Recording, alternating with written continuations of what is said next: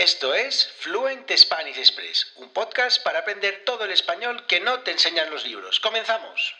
Muy buenos días, bienvenidos, bienvenidas a un nuevo episodio de Fluent Spanish Express Podcast. Todos los días, de lunes a viernes, contenidos con consejos, con recursos y recomendaciones para llevar vuestro español al siguiente nivel. Hoy, miércoles 9 de febrero de 2022, episodio número 177 ya de Fluent Spanish Express Podcast. Nos estamos acercando peligrosamente al episodio número 200 y habrá muchas sorpresas. Un, episodio este, el 177, muy pero que muy interesante porque vamos a comparar expresiones entre dos países de habla hispana, en este caso Chile, al sur de América, y España. Y además vamos a contar e, para ello con un profesor de Chile que se llama Marco Fierro. En 30 segundos te lo contamos todo, pero antes mi nombre es Diego Villanueva, profesor de español y director de la Academia Online de Español Fluent Spanish Express, ya sabéis, www.fluentespanish.express. Por tan solo 5 euros al mes tenéis acceso a todos los audiocursos sobre la cultura española, las costumbres sociales, cómo vivimos, cómo pensamos, cómo actuamos los españoles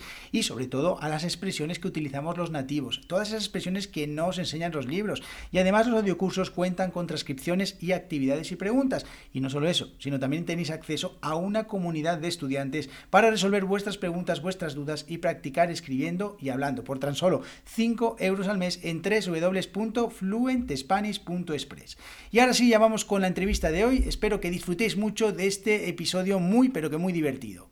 Bueno, hoy tenemos con nosotros a Marco Fierro, profesor de español en línea, creador del podcast Aprende Español con Latinele eh, para estudiantes de nivel intermedio y colaborador en ProfeDL, con dos Es, En el proyecto Trotamundos del Español, un podcast que pone énfasis en aspectos culturales de los países hispanohablantes y que además incluye actividades eh, didácticas eh, que puedes completar de forma gratuita en www.profedl.es. De todas maneras, tenéis todos los enlaces en las notas del programa. Muchísimas gracias por estar aquí, Marco. ¿Cómo estás? Buenos días.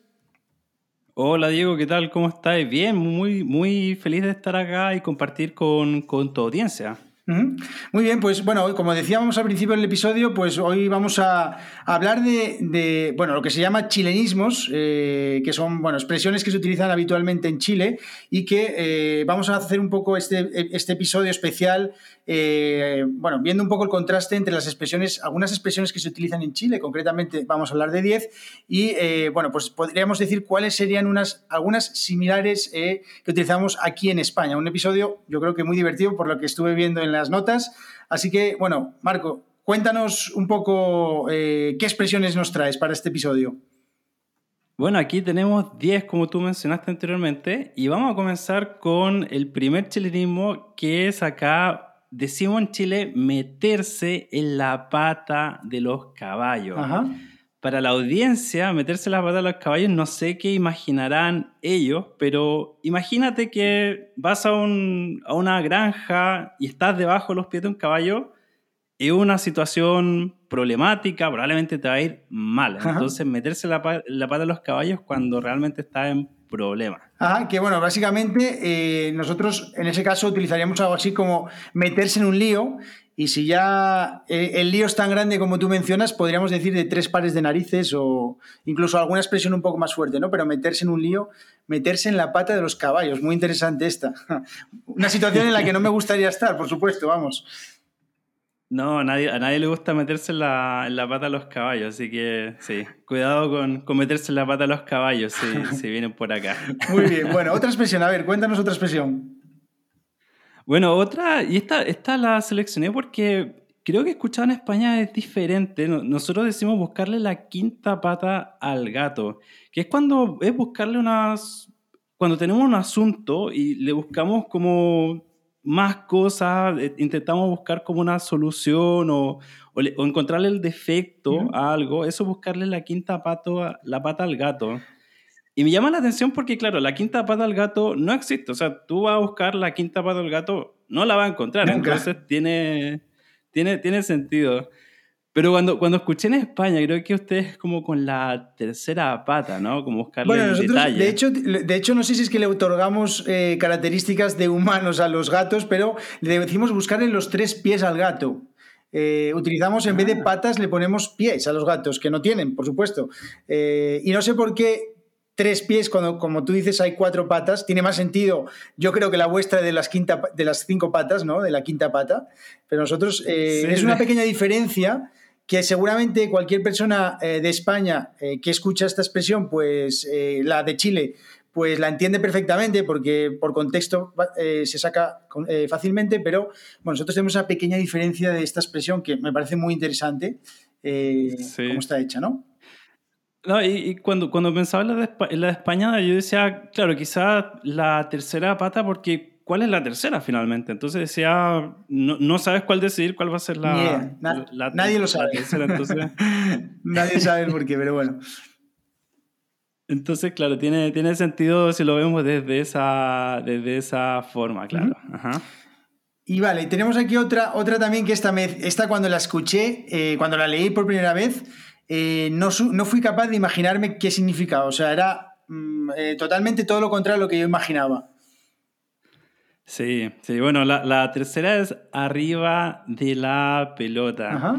Y acá a la audiencia la quiero invitar a imaginarse una persona que está con, no sé, mucho alcohol quizá en el cuerpo y que ya eh, está desenfrenado, ¿no? Esta persona está desenfrenada entonces, estar arriba de la pelota, esta persona está enfiestado, muy, con, con mucha energía. Eh, eso es estar arriba de la, de la pelota. Entonces, decimos que en Chile estar arriba de la, de la pelota.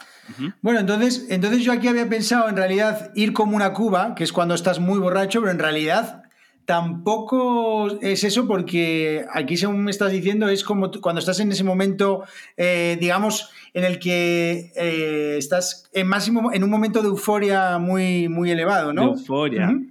Claro, claro, un momento eufórico, entonces tú estás, ya se te pasaron las copas y no te queda más que subirte arriba de la pelota y, ser el alma de la fiesta, entonces eso es estar arriba de, ah, la, de la pelota. Muy interesante está, muy bien, me gusta. Creo que, creo que también es muy gráfico. Sí, sí, sí, no, desde luego que se entiende. A ver, lo que pasa es que a veces no es fácil, no es fácil eh, imaginarse el, significado de algunas expresiones porque, porque siempre estamos esperando a ver por dónde está la, trampa, dónde está la trampa, ¿no? a veces siempre estamos pensando que mm, nada es lo que parece y que a veces son eh, significados un poco metafóricos, ¿no? Y en este caso, pues... Sí, sí. Incluso, debo decir, hace poco entrevisté a una chica de Cuba y había una expresión similar, creo que era arriba de la bola, si mal no recuerdo. Bueno, pues mira. Y yo, y yo pensé, le dije enfiestado, como me imaginé lo, lo, de Chile, y ella me dijo, no, no, no, no, acá significa estar actualizado. Y dije, ah, bueno. estar actualizado, estar al día de, lo, de los eventos, dije, ni por dónde. Entonces, incluso entre nosotros mismos, los nativos cuando escuchamos expresiones de, de, otro país nos confundimos fácilmente. Sí, sí, claro. No, no, desde luego que es muy difícil saber todo, todo lo que se utiliza en todos los países. Así que bueno. Venga, la siguiente, a ver, que esta también, esta, esta me... Ah, no, eh, esta. Bueno, la siguiente, cuéntanos. Que ya me, ya me iba una por delante, me iba una por delante, no, no, no, todavía queda. Ah, vale, vale, bueno. Bueno, esta decimos estar en cana, estar en cana y la adaptación también o una alternativa a veces estar en Canadá. Ajá. Interesante. ¿Y qué significa? bueno, estar en cana es un, es un lenguaje de la, de la cárcel. Lo que pasa es que acá en Chile está lo que se denomina el COA. Y el COA es el lenguaje que se desarrolló en las cárceles de Chile como esta jerga entre los presos. ¿Sí? Y los presos le dicen cana a la cárcel. Anda. Entonces, estar en cana es estar preso. Sí. Pero, pero también como en tono humorístico a veces se dice como, ah, bueno, no sé, el, el, Jordan está en Canadá. Es como, no, no, es que esté directamente en el país del norte, sino que está en está preso. Entonces estar en Canadá, estar en Canadá. Bueno, nosotros, aquí, aquí, en España también tenemos mucha, mucha jerga con el tema de la, de la eh, de la cárcel, la, la, trena, el trullo. Eh, hay una que es interesante, que es en Chirona, es muy típica, y es porque antiguamente en, en Cataluña, en Girona, eh, bueno, antiguamente no, todavía sigue existiendo, hay una cárcel, y bueno, aquí van muchos presos, y ahí eh, en catalán, eh, Chirona, Chirona, se pronuncia de esta manera así un poco Chirona, y entonces eh, digamos que fue adaptándose poco a poco el uso al, al, resto de la península de Chirona para estar en Chirona, en la cárcel, ¿no? Es una, curiosidad ah. de esta expresión que, bueno, pues aquí también tenemos este lenguaje, no sé cómo llamarlo, si carcelero, que bueno, es interesante. Tiene, la verdad que es un, lenguaje... es un lenguaje muy complicado. Sí, sí, el lenguaje carcelero acá en Chile se, se refieren al COA y normalmente yo creo que en todos los países el, el lenguaje carcelero, o sea, es una jerga muy difícil de entender, Sí. incluso para, para la misma gente de acá. O sea, yo a veces escucho algunas expresiones que usan bueno, gente eh, en algunas entrevistas que aparecen. no sé, Iba a decirte, iba a decirte que con qué gente te, te andas tú coleando, pero bueno, vale, vale. No vamos a entrar en muchos Vale, detalles. vale, no, no nos cuentes, no nos cuentes. Bueno, vamos con, vamos con la siguiente. La siguiente, esta me hace mucha gracia, esta, esta me gustó mucho. Acerruchar el piso. Acerruchar el piso. Y claro, aquí tiene que ver con... Es como un poco de las caricaturas, ¿no? Cuando uno ve las caricaturas y uno está en un lugar físico y ve que hay un serrucho que está haciendo un círculo Ajá. alrededor de uno para sacarlo y después tú entrar a ese, a ese lugar. Entonces, acerruchar el piso es cuando tú quieres sacar a alguien de una posición para tú ocupar ese lugar. Tú le acerruchaste el piso, le hiciste un agujero Ajá. y tú ocupaste ese, ese lugar. Entonces, acerruchar el O sea, que esa viene un poco seguramente de los dibujos animados, ¿no? De todas estas eh, estos eh, Sí. dibujos de, no se me acuerdo si eran Looney Tunes o algo de esto, ¿no? Que hacían todas estas Tunes, cosas. Probablemente, ¿Sí? ¿Sí? como...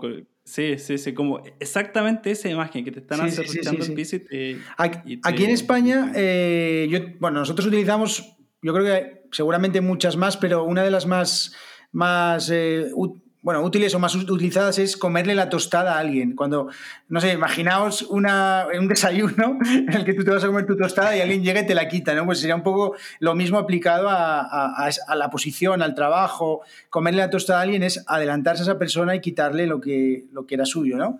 Entonces, Lo que era entonces, suyo. Ah, este comerle caso, la tostada, comerle la a alguien, exactamente. Esta, la, la siguiente, a ver, que esta también, esta también es divertida. Ah, bueno, esto tiene que ver con, con palabras que se usan acá también en Sudamérica. Guagua creo que es un- una palabra del quechua que significa bebé. Ajá. Entonces, ser mano de guagua, y, y lo menciono porque guagua no es exclusivo de Chile, sino que también se ocupa en Perú, entonces guagua, y en Ecuador Ujú. también, entonces quechuismo. Y guagua es como se denomina acá en, en- en muchos países de Sudamérica un bebé. Anda.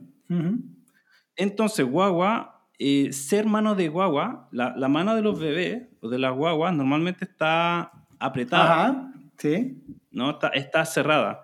Entonces, cuando alguien es mano de guagua, es una persona tacaña, que no, Ah. no suelta el dinero fácilmente. Entonces, ser mano de guagua es ser alguien tacaño. Ajá, bueno, esta, esta según la escuché, eh, no, no pensaba, o sea, pensaba que podía ser como ser mano de santo, como aquí en España, ¿no? Cuando algo es un remedio muy inter- o sea, un buen remedio, pero ser mano de guagua, eh, aquí en España lo asimilaríamos a algo así como, como ser un rata también, que es, eh, es una palabra que utilizamos mucho, ser un rata, ¿no? Cuando eres un rata, eres un tacaño, eh, una persona, como tú dices, que no suelta nada, que, o sea, que lo tiene todo ahí agarrado, ¿no? Como tú dices, Sí. ¿no?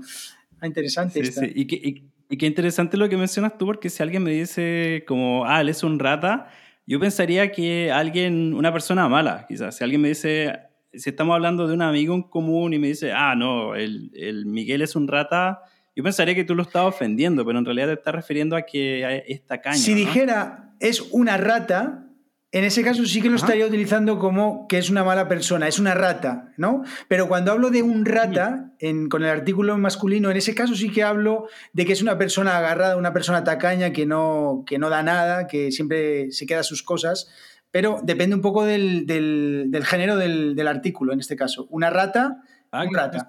claro. Mira qué interesante. Sí, esta sí, está sí. muy bien. Ujú. Vale, siguiente. Siguiente, esta, ta- esta es muy parecida. Esta sí que cuando la, leí, pues dije, ah, seguramente sea esta. Y efectivamente, acerté. O sea que la- debe ser la única. Probablemente sí, porque claro, darse vuelta a las chaquetas cuando tú tienes un pensamiento, esto, esto le pasa mucho a los políticos. los políticos Dicen, dicen algo y al, al día siguiente dicen otra cosa. Entonces decimos, ah, esta persona se está dando vuelta la, la chaqueta, eso está cambiando de opinión a veces con algo muy diferente, una opinión muy diferente. Ujú. Entonces eso es darse vuelta la, la chaqueta. Sí, sí, Ujú. aquí. Bueno, eso sería ser un chaquetero, que básicamente es donde dije digo, digo Diego, ¿no? La frase esta de este dicho que tenemos aquí. Eh, pero eh, sí, sí, ser un chaquetero. Por eso cuando vi darse la vuelta a la chaqueta, pensé efectivamente que podía ser eso. Y sí, una persona que cambia de opinión, que, que un día dice una cosa, otro día otra. Y bueno, pues. eh, como tú, como Claro, tú dijiste, y qué inter- políticos. Y, qué interesante lo que mencionaste tú, porque chaquetero acá en Chile también existe, debo decir, pero tiene otro significado. chaquetero, pensemos que hay una persona que está, le está yendo bien, un empresario, un emprendedor le está yendo bien, y hay personas que sienten envidia ah, de esa persona. Entonces alguien chaquetero es alguien que cuando siente esa envidia toma de la chaqueta, por así decirlo, y quiere bajar a esa persona que está ah, ascendiendo. Entonces, chaquetero es alguien que dice cosas malas para que, como, no, a, esta persona eh, está muy, mal lo que está haciendo, entonces lo quiere bajar, quiere que le vaya de alguna forma similar a, mm. a él. Anda, pues esa es interesante. Esa, vamos, aquí en España no sé exactamente si tenemos algo parecido. Somos muy envidiosos, siempre. O sea, España es el país de la envidia.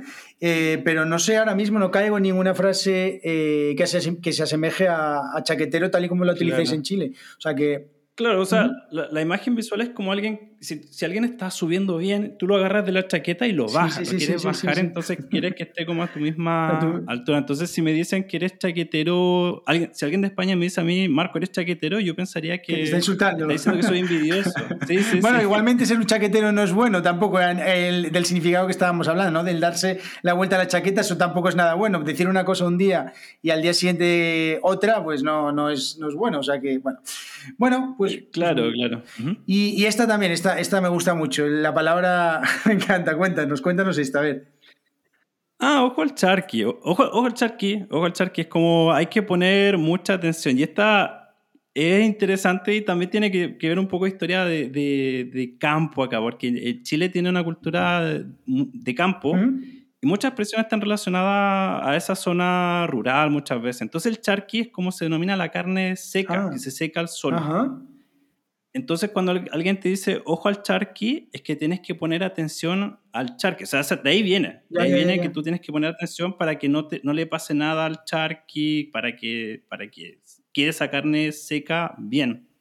Pero hoy en día se ocupa como pon atención a eso, como, uy, ojo al charqui ahí, o, o como ten cuidado, mira, pon atención a, a eso. Entonces viene de, ahí. Pues eh, en España eh, utilizamos, o parecía una similar que podría ser, sería ojo al parche, y tiene que ver con, eh, con el tema de la guerra, porque antes se decía oído al parche, que es porque los tambores, tienen una parte del tambor de, donde, con lo que se golpean los, los tambores, que se llama parche, y entonces era oído al parche cuando, dependiendo de cómo era la el sonido que, se, tocaban eh, debían hacer una cosa u otra, no sé, atacar o, replegarse o lo que fuera. Entonces, eh, de ahí luego, digamos, derivó o fue adaptándose al uso cotidiano con ojo al parche, que, bueno, como en este caso, pero muy interesante esta de, esta de ojo al, al, charqui porque, bueno, es, es interesante como en cada zona vamos Mm, cogiendo algunas cosas características y las vamos haciendo parte de las expresiones ¿no? que utilizamos en el día a día, ¿no? Claro, claro, y a veces con una situación cotidiana, como en, el campo, después se termina convirtiendo en una expresión que, se usa. Sí, sí, sí. La siguiente, esta también, esta, bueno, esta también me hizo mucha gracia cuando la escuché y me la ah. imaginé y efectivamente. bueno, chupar más que, más de playa, ¿no? Chupar más de, de playa. Y acá también creo que, bueno, como hemos visto, muchas presiones son muy gráficas, porque tú vas a la playa, vas a la orilla y llega un poco de agua a la orilla y esa agua ya al, al, minuto, a los segundos desaparece.